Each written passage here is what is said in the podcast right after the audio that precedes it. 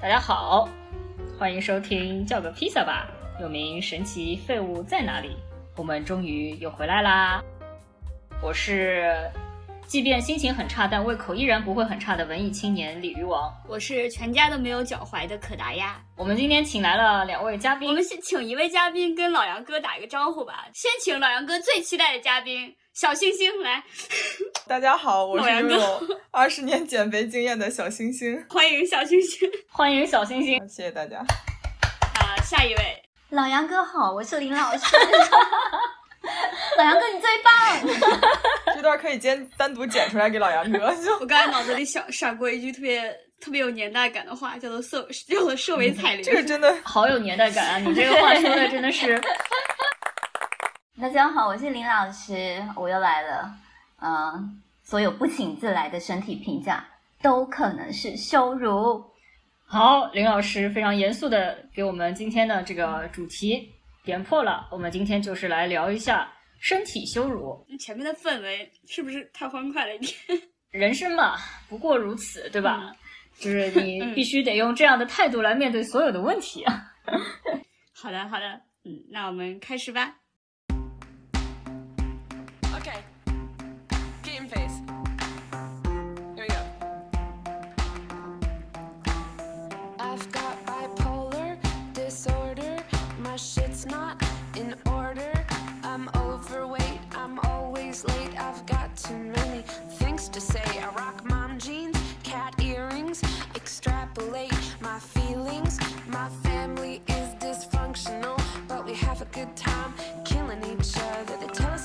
宾在生活当中碰到过什么样子的呃有意无意的身体羞辱？我印象比较深刻的这种身材羞辱，应该是我比较小的时候。就是我长大以后，就是对身材这个事儿就没有呃对别人的看法没有那么那么那么看重了。然后我我在大概初中的时候有碰到过，呃，一个是我自己身上的，然后一个是别人身上的这种事情。就一个就是我们班上有一个比较胖的同学，然后大家就就是班里所有的男生啊什么的，就会经常拿他开玩笑，然后也就是经常看他吃饭，然后就会就会说什么啊吃的真多之就之类的，就是那种初中男生特别讨厌的那种。然后，呃、一个另一个发生在我自己身上的事情，就是还是我初中时期，就是我有一个比较喜欢的男生，然后，嗯、我初中大概。大概我说一下，就是我初中大概一米六五或或者一米六的样子，然后呃身体重是一百二十斤吧，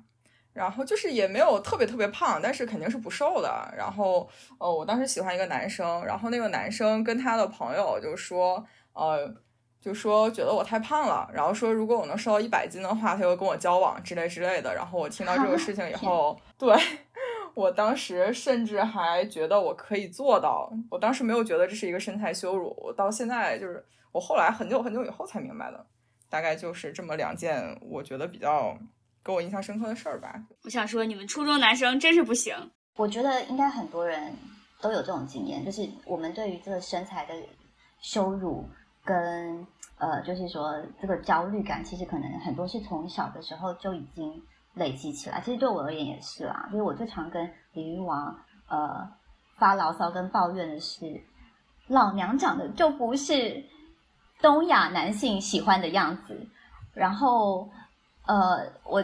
从小到大呢，最困扰的一个点呢，其实就是肤色的问题。那我长在我我我所生长的社会呢，是一直不断的用各式各样的方式灌输我一白遮三丑，呃，白瘦幼，还有呃黑皮肤不好，呃晒太阳会变黑的这样的一个社会里面，然后我就发现，呃，这个观念就变得很扭曲，因为我小的时候呢，一直听到的是，呃，黑很不好，然后突然某时某刻，在我大约是呃两千年呵呵 千禧年发生的时候呢，呃，我所生长的社会发生了一件很奇怪的事情，呃，后面的那个背后原因我就不说，但是突然有一天，我开始听到周围的人呢，就会呃非常友善，然后亲切的对着我说：“哇，你这个这身的巧克力色真的好漂亮，看起来好健康，你是不是运动健将之类的？”然后这时候我心里面就会勃然大怒，因为我觉得，我想骂脏话，我就心里面觉得说，妈的嘞，老娘小的时候呢被说一白遮三丑，然后长大的时候老娘也没有在运动，可是你看着我说我是运动健将，我明明就是一个城市白斩鸡，你为什么要说我是运动健将？好像我长大之后呢，呃，我不但必须也呃随着这个社会的观点，然后去改变自己对自己的想法，而且我还得就是符合社会对于呃黑皮肤的女生也要成为是运动健将的这个社会期待。周围的环境对于特别是女性的一个身材的一个评价，其实跟呃她的年龄，还有就是传统社会的价值观，以及你社会变了以后的她对于女性要求的价值观都有变化。我的一个朋友他就跟我说，他呢属于发育比较早的，他大概是小学四年级的时候呢就开始有就是第二性征的发育了。然后那个时候呢，所有男生都会在后面指指点点的嘲笑他说：“你看他胸好大。”嗯就是这让他觉得很羞愧，所以他呃从那个时候开始人就有点驼背，因为他不想把这个第二性征的特征给展现出来。但是呢，其实他并不是呃真的成年以后呢，也不能算是那种男生想要的那那种的胸，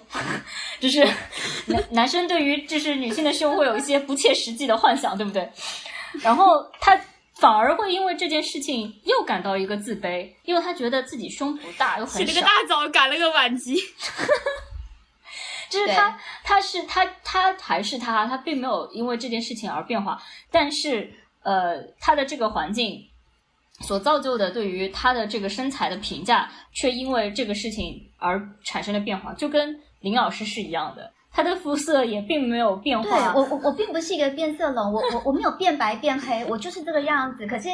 呃，前一刻呢，你告诉我这样子很不好，然后后一刻告诉我说，哇，你这样好美，然后你好特别，然后然后我说没有啊，我觉得我这样很很很很丑啊，你们不是说我很丑吗？然后这时候呢，呃，这个社会就来告诉我说，你不要自卑，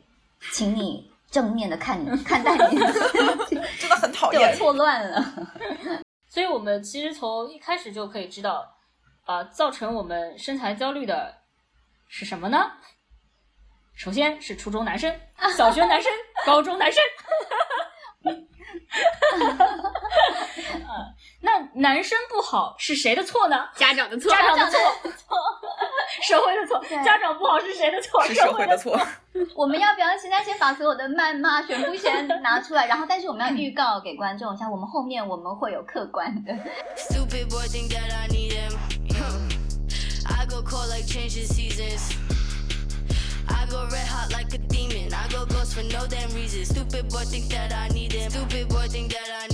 刚才就是你们提到的，呃，很多例子其实都是一些很明显的一些偏差的观念，然后这个偏差的观观念不知道为什么，呃，日积月累被扶正了，然后我们就顺从了这个观念嘛。但有我发现，我们日常生活当中，我们经常接收到的一些羞辱的方式，其实是为羞辱、为羞辱、为歧视。然后呢，这些羞辱它有可能是包装在关心的语嗯气，之就是有下时候听上去好像在夸你，但好，其实你又觉得好像是在骂你。你就觉得奇怪，我被夸了，哎，你会觉得说我我他的他的用的词好像是在夸我，但为什么我听起来这么的不舒服？对，比如说呢，呃，我的另外一个问题是我从小到大经常被呃我的亲戚们，尤其是呃女性的亲戚，所以我们这个就后面可以讲到的共犯结构，我经常被年长的女性亲戚们说。哇，你好瘦啊！你怎么那么瘦？然后接下来被羞辱的就不是我，接下来被被为羞辱的就是我妈妈，就会说你你都不给她吃饭吗？或者是她可能会直接对着我说，女生啊、女生不要怕胖，你在减肥吗？然后这时候心里面就已经一股无名火了，可是你就碍于他是长辈的身份，你不知道如何去回答。那我小的时候，我当下我也搞不清楚现在到底是发生什么事。长大之后呢，我突然之间明白，呃，他这种关心呢，其实是以关心之名行八卦碎嘴跟财米之实。对，那呃，所以就是他可能用的用的语言是一样的，就是说啊，你好瘦哦。可是那个差别在一个是哇哦，你好瘦哦，那你就是 减肥成功吗？这这是一种语气嘛。那另外一种语气是哦你好瘦哦，但就是出现后宫的语气。什么叫后宫的语气？后宫就是就是你想要把它踩死。对，那这时候你就想说，这嗯，这是一个正向标签吗？如果它是正向标签，为什么我感觉不愉快？对我，所以我我觉得其实很多时候我们日常生活中遇到的是这个状况。我刚刚之前说我说我是全家都没有脚踝的可达鸭，就是这样的，就是我们家女性之间一直会给自己彼此打一个标标签，就是可能我们家的女性确实都是比较标准的梨形身材吧，就是大家从小就会，我从小就经常就被就被家里说说啊，我们家的女孩都如何如何，就大家都大腿比较粗啊，或者都没有那个脚脖子啊之类的，然后。让我自己好像也非常的，就是我确实对我自己身材这方面一直比较重视，就让他们就给我的感觉就是一直感觉就是这个是不好看的，就这样就不娟秀，就他们会非常遗憾的说，哎，没办法，我们家女孩就是这样的。嗯，所以就是我现在细想了一下，我从小到大之所以可以一部分的避免了这个身材羞辱，是因为第一，少跟男生玩儿。第二，不跟婆婆妈妈们一起聊天。我觉得我我之所以后来没有感受到什么身材羞辱，我才真的是因为不怎么跟男生玩。我想了想，好像我没太，就是我后来没有太受过就是身材羞辱，可能是因为跟男生玩的比较好。就是你跟男生玩的挺好的时候，他不会来来羞辱你的身材，可是。他们依然是会有这个东西，只是说他不会对着你说这个东西而已。所以，或或者是他也会对着你说，其实会，比如说，好，那遇到这种状况了，呃，如果你听到了，呃，你周围的呃男性就是出现了呃对女性这样的评价，然后如果你不舒服的话，你你你一般会是，你或者是你想象你会怎么去应对呢？哦，我会直接喝止他。就是也不是喝止吧，就我会直接跟他掐起来。我说，我说人家怎么样，关你什么事？然后也不一定就是就是有你啥事儿啊？就是，但我的朋友一般也不会直接就是说怎么样怎么样的。我觉得这个可能也是分人的。然后如果真的碰到那种就是跟我吵起来的人的话，我就会直接拉黑掉了。就我觉得可能没有办法沟通吧，因为我这个事情其实还。呃，我觉得能反映出来一个人的他的他的文化程度和 个人素质。对，是我我以前初中有一个男生，呃，读书也挺好，然后我的一个关系很好的朋友就一直很喜欢那个男生，然后我问他是什么原因，然后他就说，因为其他男生都会嘲笑我们班一个很胖的女生，但是只有这个男生从来不会说那些话。嗯。啊，男生朋友们，听到没有？你们有时候装也要装一下好吗？这会让你们变得更受欢迎。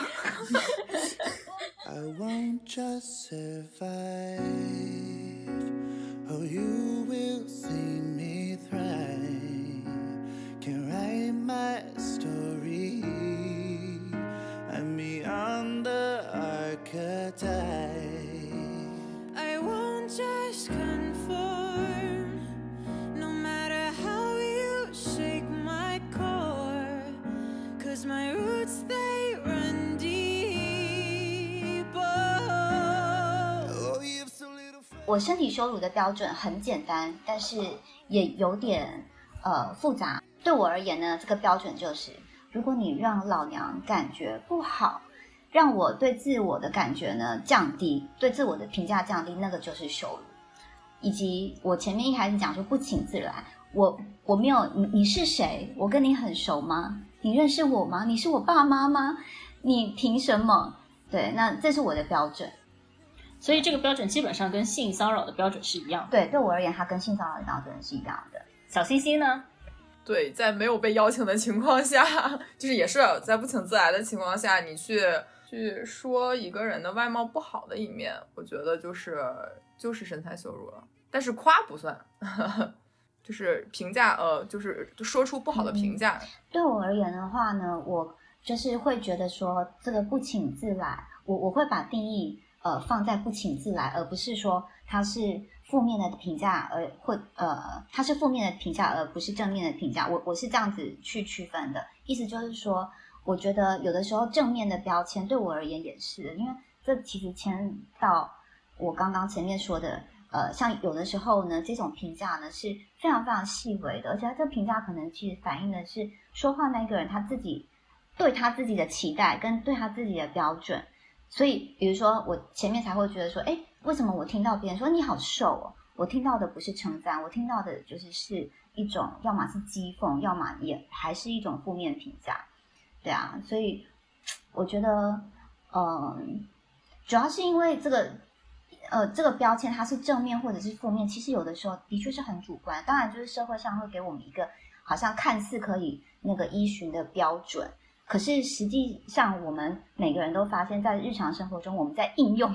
或者是被应用的时候呢，这个标准基本上是非常非常难去呃拿捏的。那嗯，这也就是为什么有的时候有些人啊，他们可能自以为他们是他是真心的，他真的是关心哦，他也不是要八卦，可是为什么说出来了？导致另外一个人听起来是不舒服的，我我觉得原因就是因为这个标准其实它没有标准的，所以我会觉得只要是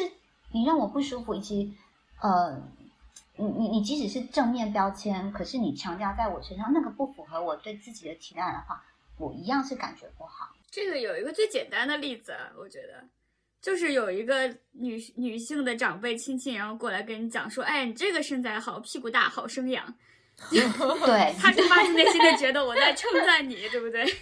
因为这种把自己的标准强加在别人身上的时候呢，很容易让别人觉得自己是一个物品跟物件。像你刚刚说的，就是屁股大，可是哎，屁股大怎么是拿来生孩子？老娘就没有生孩子，你为什么？是啊，说我屁股大是为了要生孩子，那就是你把我的屁股当一个工具，那我一样是感觉不好吗？这个东西其实有一个很很悖论的地方嘛，就是对于一个以人的身材的评价，其实某种程度上是基于把这个人给物化了。对呀，你对物品才会有这样那样的评价，对吧对？你对于人的评价一定是更加多维的，不仅仅只有身材。可是另一方面呢，他对于这个身材的评价，他又常常联系到对于这个人格的评价。对，好像这个人格就跟他的外形是完全联系在一起的。审美的变化本来就是和经济的发展在一起的。那。以前的时候，可能传统里面觉得女生就是应该柔柔弱弱的样子，所以白瘦幼是是一个一个价象征，对一个价值上面的一个象征。还有一部分原因呢是，呃，因为比较黑的是劳动人民，对，因为你要呃户外劳动，那你的那个经济地位会比较，经济地位比那些不在户外劳动的人可能会更低一点。那肤色比较浅的，就感觉好像他的经济地位更高一点。但是后来呢，呃。还是也是从西方的白人社会里面出来的。他们的度假的时候，有钱人都会要出去去户外，然后呢，就是会晒得比较黑。然后这个这个时候呢，那个肤色黑反而象征了一种经济更加富裕。嗯，所以它啊又变成了一个大家会去追求的一种呃一种一种身体身体美，对不对？嗯，它本身其实只是一个外貌上的东西，然后。把外貌上的东西联系到他的其他的身份，嗯，呃，比如说阶级啊，呃，种族啊，对，或者这个人是不是好吃懒做？对，人格啊，对，就是比如说，他是以前很，我以前我有一个朋友，他就说他妈妈非常不喜欢胖的人，他就说他妈一直觉得胖的人就是懒，就是他们把这些身身身体上的东西而呃联系到了人格，就比如说林老师的肤色。不是那么浅，大家会觉得他是运动健将，对不对？然后比如说我，然后当你不是运动健将的时候，你就觉得自己很失败。对，比如说，比如说我因为卷毛的关系，所以以为我是艺术家。呃，但但是对你人格的批判，呃，但是卷不卷毛跟艺不艺术家又有什么关系呢？对，对他的人格倒是没有什么批判，主要是精神上的损失。对，然后，然后大家对于艺术家的评价又是觉得艺术家不谈钱的，不，请各位客户和我谈钱，谢谢。然后，比如说，包括现在大家更想要嗯批判对于白瘦幼的这个审美，就是就会对于这个审美有一些批判。但是我觉得多元的审美建立不是说你要建立一起一种新的，你就要一定要打倒一种旧的。然后大家现在如果一个女孩她还向往白瘦幼的话，好像就会被认为是不够女权，对，是在谄媚男权。就是我觉得这个事情背后其实很很复杂，就是你当然也也可以说他，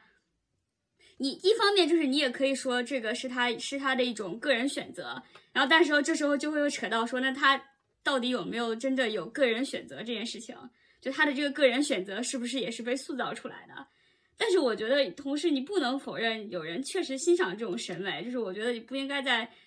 比如说他想要一个白瘦的身材，然后你就说他是不女权。我觉得这个的标准在于他自己是不是开心于他想要追求的这个身材里面。但是这个事情就是你讨论下去就无穷无尽，你知道吧？就如果他说是我自己自我这个东西我是开心的，然后我就是别人还是会怀疑你你的这个开心是不女是被塑造的，就会就对得，对对对，他就会觉得你是被塑造出来的。但是我觉得这个不能这样子一概而论啦，就是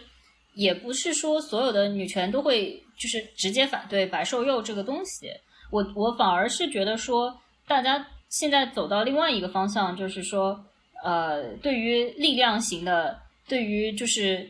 能练出肌肉的这种女性，感觉好像又进入了一种另外一种类似于白瘦幼一样的一种追求，而对而这个造成的东西其实是让人很焦虑的，因为对，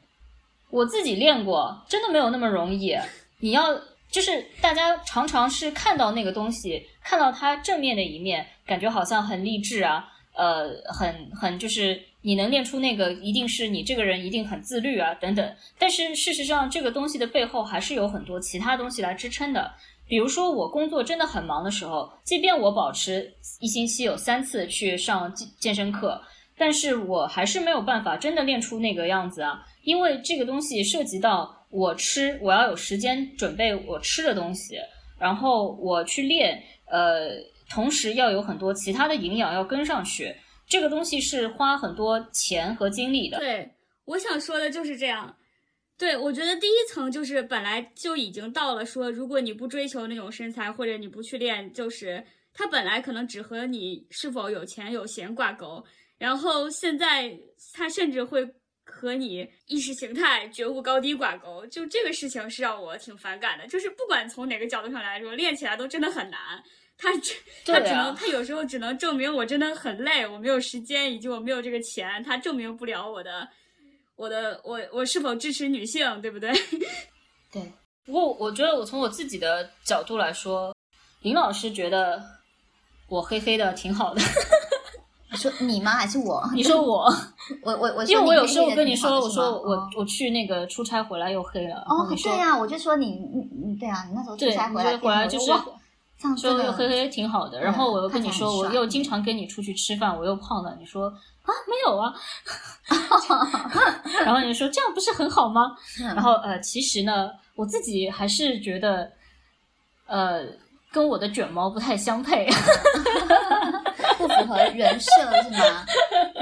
对，所以我们对于身材还是就是最后会牵到我们对于人设的那个想象。也也不一定是人设，有时候你可能自己看自己觉得这样比较好看，有时候，呃，你觉得你自己看自己觉得这样嗯没有很好看，就是包括黑，其实也分很很多种黑，大家追求的是其实是那种看上去有钱的黑，有钱的黑就是黑的油光水滑的，就是 你知道 那种抹了油的橄榄油的那种、嗯那种黑黑的有光亮的那种黑，但是呃不是那种那个很辛苦跑城市里面风吹日晒，然后黑的干巴巴的那个黑，就是它还是跟跟你的那个经济地位好像挂钩。对的，对，就是你希望你有一个清瘦的身材、白皙的肤色，肤色好搭配你这一头卷毛，就是 我就我觉得这个事情我特别能够理解。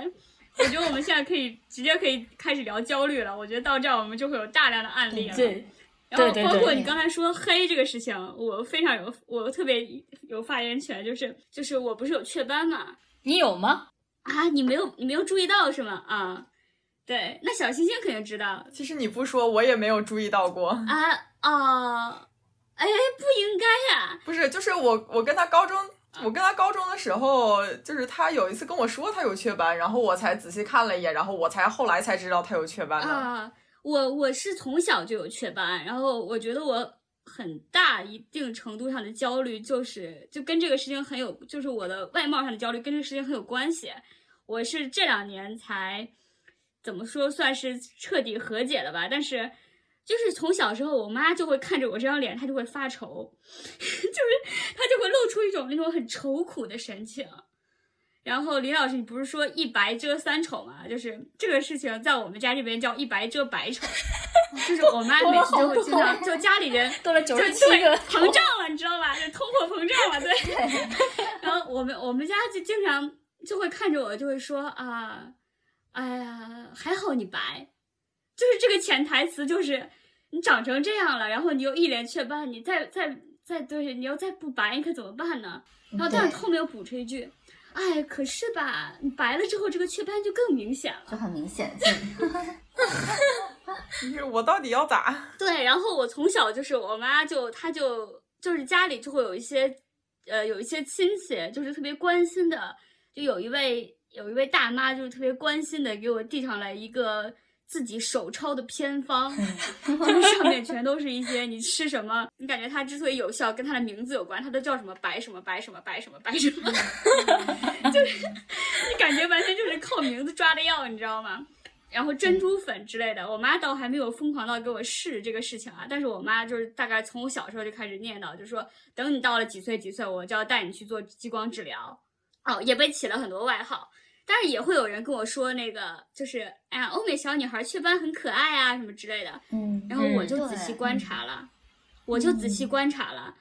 怎么样的雀斑是他们眼中所谓的可爱的雀斑，就是舒淇那样的，哦就它是一个带状的在你的脸上，就是从脸颊到鼻梁，就它是一个带状的长在你的脸上的。然后像我这种散布全脸的雀斑，它就跟可爱没有什么关系了。现在有一段时间流行所谓的雀斑妆，它也一定是这样横向的打在脸上的，它不会像我这样，就是这种天然的这种教科书式的雀斑是满脸长。呃，对于自己的雀斑不开心，然后别人跟你说不会啊，雀斑很美啊，这时候你听起来你会比较开心吗？还是其实你听了你还是是不开心的？我觉得事情是这样的，就是有一些长辈他们会跟你说啊很可爱什么之类的，嗯但是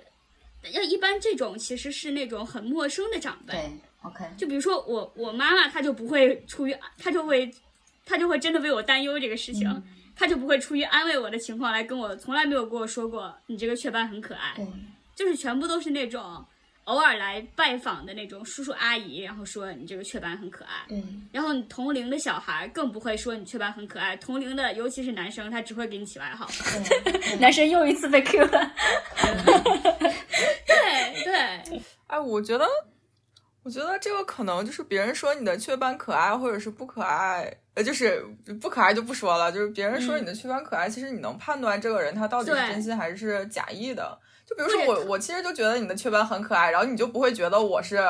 嗯阴阳怪气的在说你。是的，就他们有时候就是他也不是说假意，他可能就是出于安慰或者只是一种社交上的对，就是随。便说说。对他总不好意思指着朋友家的孩子说：“你哎呀你这这孩子怎么不带他去治治？” 这种人也真的有，这种人也不是没有。嗯，对。对。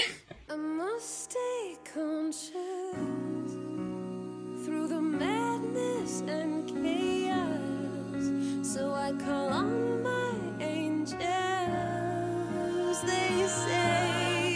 小星星呢？小星星有什么就是身材焦虑的地方？我的身材焦虑，呃，我对于小星星的身材焦虑真的非常好奇。哎，你你先说你的问题，你为什么好奇？在我眼里，我一度觉得你是非常的，就是你的审美和你的身材是很自洽的。哦，就刚才我说到，我之所以说到李玉王那个，就是就是我知道很多人他其实心中有一个他向往的形象，嗯或者他比较欣赏的形象，嗯这个形象有时候和他自己的条件是吻合的，有的时候其实是南辕北辙的，背道而驰的。我们一个共同的基佬朋友，哦一米八几的壮汉灵，他心中想希望的自己就是一个身高，我觉得在一米七五左右，又白又瘦的小 gay。就是这个时候，我觉得就他肯定会痛苦的。但是我觉得你的审美和你的形象是是至少在一条路径上的，所以我想知道你的，就在我在我看来你不会那么焦虑的。我先声明，我的身材是那种，就是就是那种比较欧美的身材，就是胸大，然后屁股大，然后腰还可以的那种。然后我的身材焦虑主要是小的时候比较多，因为那个时候我当时在东北嘛，然后我们那边就是经济比较落后，然后信息比较闭塞，然后大家就是确实就是喜欢那种啊长得白的，然后特别瘦的，然后嘎嘎的那种那种女生，然后。我到后来就是大概是，其实也是毕，就是大学毕业之后了，然后你逐渐的会觉得，就也是大家的审美变了嘛，会觉得你就是那种那种呃，就像我这样的女生，可能身材会更好一些啊之类之类的。然后呃，我是其实我会在就是那种白瘦幼和我现在的身材之间有过。就是那种激烈的 精神上的对抗，就是我我我会有那种呃身材那种观念上的转变，所以就是其实有一段时间我是呃比就比较早期的时候，我是比较想希望自己能成为那种白瘦幼的身材的，然后我后来努力无果，然后也 同时接收到了就是这种审美上的改观，然后我就逐渐的觉得哦，我现在也没有什么不好。所以我后来就是身材焦虑，其实已经没有没有那么严重了。尤其是这一年吧，我虽然胖了，我也跟你说过，胖了超级多。然后我觉得我只要在一个健康的水平线上，然后我也有在运动，然后就是至于瘦不瘦的，我其实就是也没有那么在意了。所以其实我的身材焦虑现在已经已经已经几乎没有了。对，大概是这样。一个很严重的问题，它是一种隐形但是又随处可见的一种思维上跟语言上面的暴力，就是这个我们身处的这个社会里面呢，是如何呃把呃很多样化的人群去单一化，然后去制造某一种呃高不可攀，然后遥不可及，几乎人类无法达到的某种标准跟理想型。我知道了，现在接下来时间留给你来骂瑜伽馆的广告吧。对对对，瑜伽馆的广告，我我那个立马待会就要讲到他们如何造成我的焦虑。对，但但是我现在想要先讲的，因因为刚才小清新跟那个就是可达鸭在讲的东西，我我听我从他们两个人对话当中，我听到其实是这样子。呃，比如说我我们心里面有一个标准，然后我们看别人的时候，我们会觉得，哎，我觉得就是你看起来可能不像是会有焦虑的人，可能但是可能另外一个人。就会告诉你说，当你有这样的对话的时候，另外一个人就有机会告诉你说，不不不，其实我有很多的焦虑。然后这时候我们就发现，我们两个人彼此对自己的想象跟对别人想象，跟我们觉得社会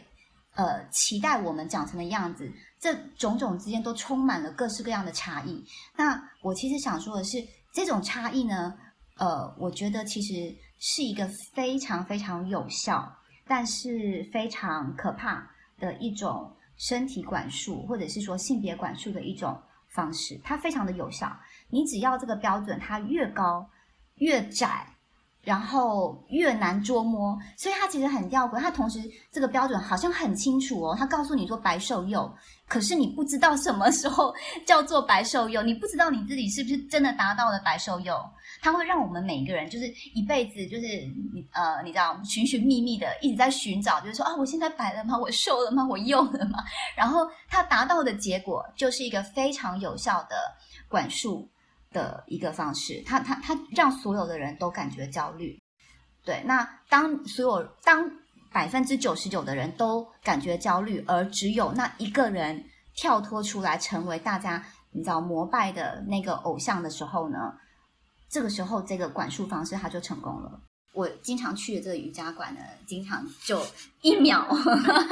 让我爆炸，所以我在这边。我我前天已经跟他们提过意见了，真的吗？我说你们那个广告找的都不是真正的样子，我有跟他们讲，然后他们自己也说，对对对，说我们，我说你们的瑜伽老师都不是这个身材，瑜伽老师都不是，而且瑜伽老师其实也不会告诉你要这个样子，那为什么他们要这样呢？先跟大家讲一下是什么样的照片啊？好，我好，请形容一下林老师，那个形容哈，好，文字呢是写说。真正的瑜伽从来都不是跟随别人的节奏，而是按照自己的节奏循序渐进。听起来是不是非常励志？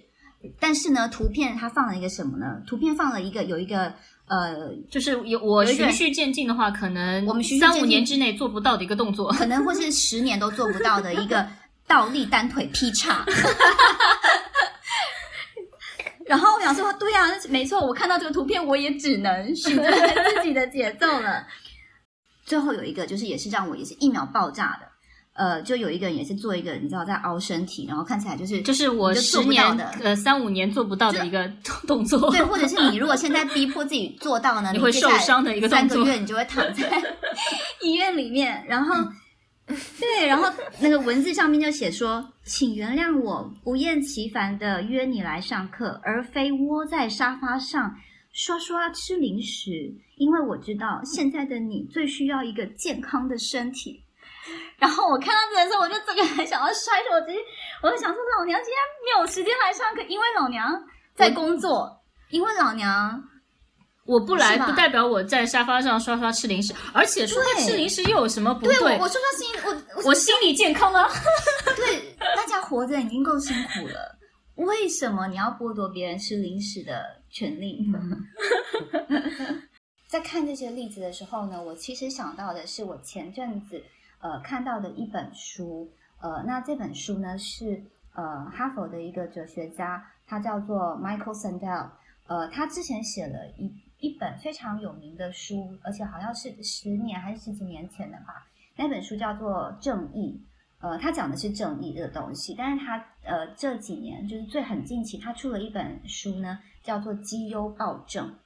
那呃，它里面的例子当然不是呃完完全全跟它它不是讲身材，你可以讲一下绩优主义的这个英文，因为我们这边呃翻译好像不叫自由主义。好的，叫做 meritocracy，、嗯对，但我们其实不一定要就是挂钩到这个就是词汇上啦。我觉得那重点不是词汇，而是它呃最近我看了那本书之后呢，就感觉有非常非常多的启发。我觉得这是一个非常非常好的呃一个从哲学家给给到我们的一种新的观点，就是即使不是在讲身材焦虑好了，我觉得我们就是呃生活当中有非常非常多的呃情况。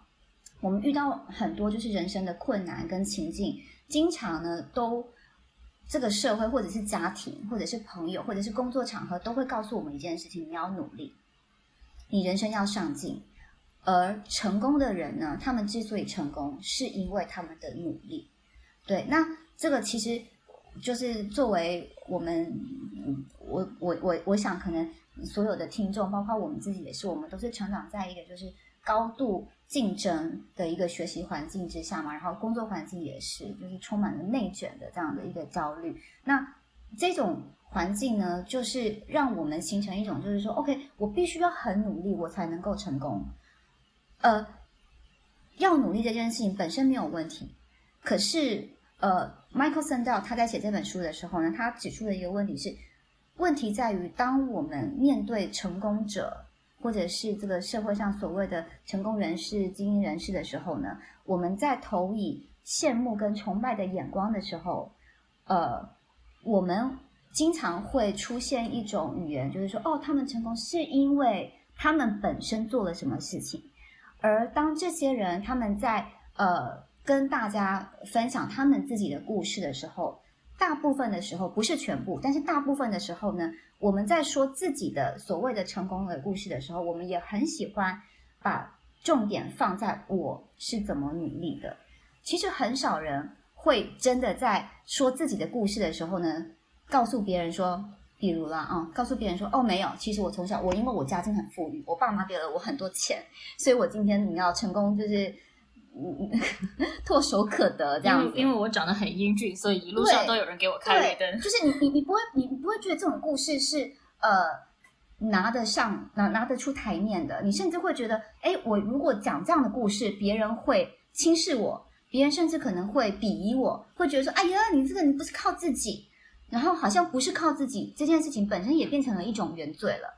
好，它造成的效应是什么？造成的效应是，不管是说故事的人，或者是听故事的人，久而久之，我们都只敢说一种故事，那个故事就是努力的故事，那个故事呢，就是个人的成败是个人造就的故事，好像好像一个人的成功必须一定要透过重那个重重的关卡，Though you've never seen my body, you still judge it and judge me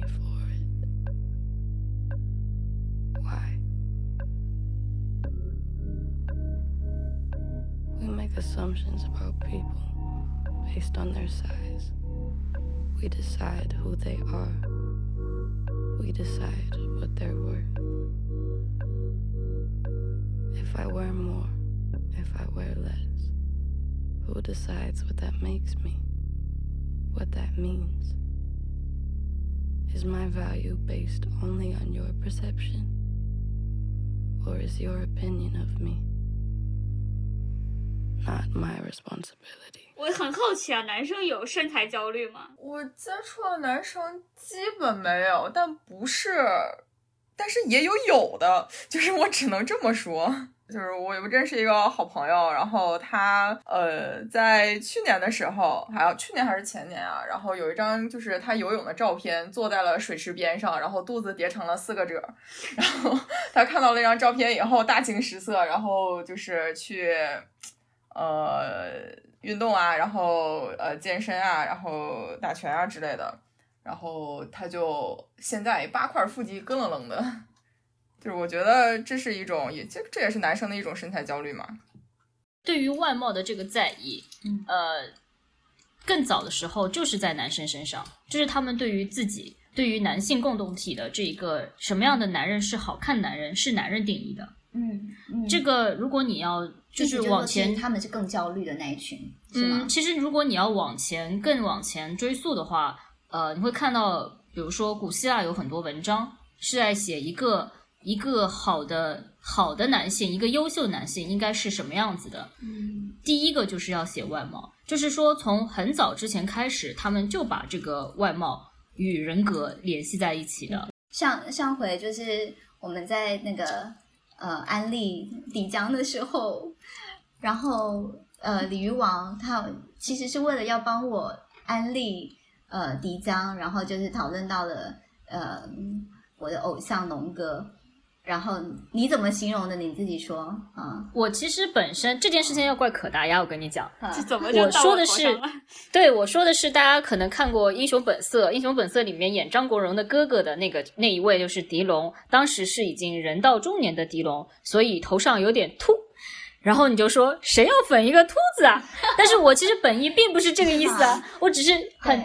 他他那个时候是有点秃啊，好好，然后我还原，像当时后来那个那个就是鲤鱼王就跟我讨论到这件事情的时候，我就是反正我一听呢，当下就是一秒就暴怒，我就说谁你我我这个反应是一样，你是谁？你跟龙哥很熟吗？你凭什么？你凭什么就是用他突然安利他？那所以呃，好，我要讲的点是什么？我要讲的就是说，我其实也可以下面接一句，但是有些人就算秃了也很帅啊。对，好，哎哎，不对，你这句话就讲的不对，所以呃，我要讲的是，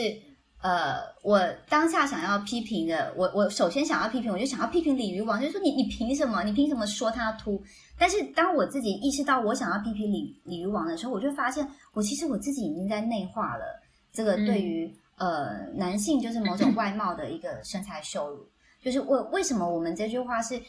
呃，以我我们是这样的表述的，我们是说，哦、他人到中年了，呃，已经有点秃了，但是他怎么样怎么样？为就是我们其实内化把秃当成一个不好的对，，我们其实当成一个不美的东西。对对对，所以我最后发现，我批评完他之后，我变成是要批判我自己。我们这个节目的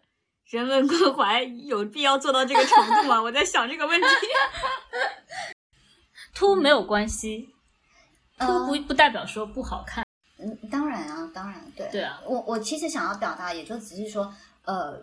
呃，男生其实跟女生一样，还是会有很多交，但是我们的确比 maybe 比较不容易听到，呃，男生去如此大张旗鼓的讨论自己的身体，嗯。我知道有一些很瘦的男生是呃非常是是有焦虑的，嗯，我我我知道是有一些男生、嗯就是男生很焦虑，嗯。但是其实呃你反过来想是为什么女生的焦虑更多？因为可能各方各个方面对于女性都有一个呃我不能说是歧视，但是是一种不自知的一种厌女症。就是你在做这个方面，觉得说这样子女人是做不好的，在那个事情觉得那样子女人是做不好的。就是但是男性他在这个领域他可能没有这个问题，就是对于女生针对女生的呀性就是身体的这种性别上的呃歧视是比男生更多的，他的方方面面都有可能。是，我觉得这个背后其实包括，就我觉得对挑剔男生太瘦了，然后这个事情本质上也还是厌女啊，嗯，就是你太瘦了之后，你就和其他男性相比，你显得就不够男人，你显得娘，对对你显得娘了，对你显得不够男人了他仍然是一个厌女的表，现所以他其实背后还是厌女啊。另外一个我想到的是说，大部分的女性我们都被比较容易被教导为，就是我们必须要关关心、关注自己的外貌，对，然后我们外貌之外的能力反而是被轻视的。那男性的，然后相反对，没错，男性可能是刚好刚好相反，他可能告诉他可能是他可能也也很关注自己的外貌，可是这个社会告诉他们你不能关注外貌，你一旦关注外貌了，你就不男人。我自己从自己身上跟从别人身上观察到一个现象是，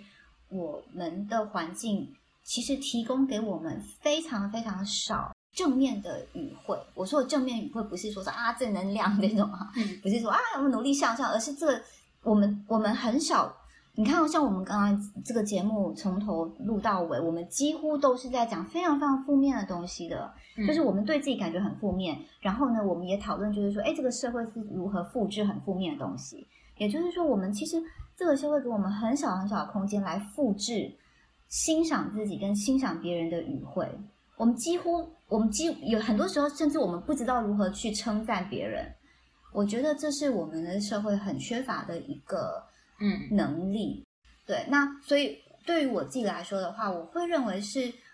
呃，要先从呃称赞自己跟学习如何去称赞别人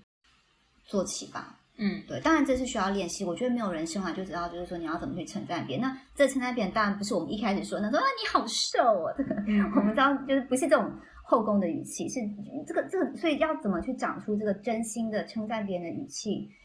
我就真的觉得这是要需要练习。努力变美没有问题，可是美这件事情，它跟或者是成功这件事情，它跟努力跟人格是没有关系的，或者他他们有绝对的关系的。嗯嗯，我的想法是这样的。嗯，就对我来说，如果说我向往白瘦，我往白瘦幼方向努力，对我来说完全就是一种权衡。因为以我这个底子，我要是走小星星这条路，我这辈子就累死了，我会更加焦虑。没有没有，就是其实到最后就变成，虽然你可能心中有一个你自己比较理想的、向往的形象，但是你还是最后要根据自己的条件去对去做就是微调。嗯，不，怎么说呢？就是如果我向往的形象是小星星那种欧美 diva 的话，那我会更加的痛苦。那我还不如向往白瘦幼，我还好受一点。我这是一种改？变不了对，改变不了努力，只能改变自己的向往。就是打不过就加入？你是这样的是吧？没错。所以我要维护一下大家对白瘦幼的追求的权利。小妍心今年胖了很多之后，你你你要讲一下你的心情吗？我今年确实胖了很多，我前段时间生了生了个病，然后我之后就没有再控制饮食，然后运动也停了比较久的一段时间，然后胖了非常非常多。哦，大概比我最胖的时候还要再胖那么一点点，然后但是感觉也就还好吧，因为你没有并没有感觉身体出什么特别大的问题，然后也我也在保，就是后来病情好一点了以后，我也在坚持在运动了，所以。呃，就是这个体重这个事儿本身，可能已经没有特别在困扰我了。我觉得就是你还是觉得它没有到真的失控的那种程度，就是还在掌握范围之内，你就不会那么的焦虑。我觉得你心里的安全值应该定成一个稍微宽松一点的区间，而不是一个某一个数字，我觉得可能会好一点。I